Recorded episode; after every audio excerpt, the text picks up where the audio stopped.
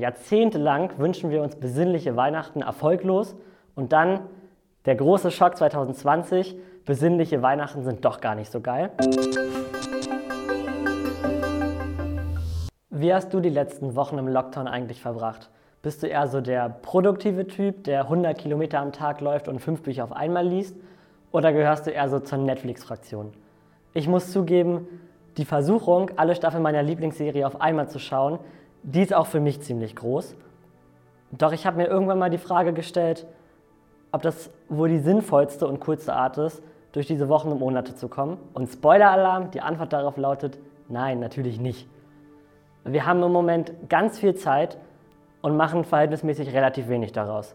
Das beste Beispiel Weihnachten. Jahrzehntelang wünschen wir uns besinnliche Weihnachten erfolglos und dann der große Schock 2020, besinnliche Weihnachten sind doch gar nicht so geil.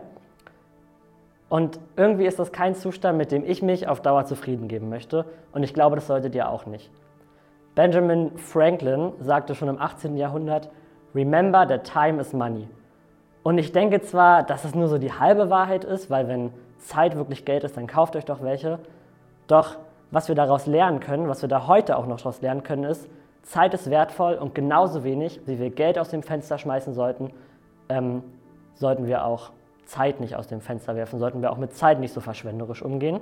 Also was tun wir jetzt gegen diese unzufriedene Situation des wochenlangen Zeitverschwendens unserer gerade erst neu gewonnenen Zeit, die uns unter normalen Umständen so kostbar wäre? Ich behaupte, die Antwort darauf verbirgt sich hinter einem kleinen, aber unglaublich bahnbrechenden Prinzip, use it or lose it. Nutze es oder du wirst es verlieren.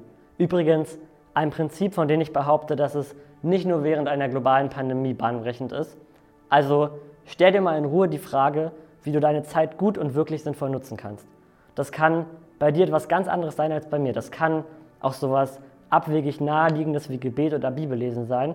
Doch stell dir die Frage, was du aus deiner Zeit machen kannst, sonst wirst du in ein paar Monaten und Wochen auf diese Zeit zurückschauen und ein paar potenziell wirklich spannende Monate für immer verloren haben.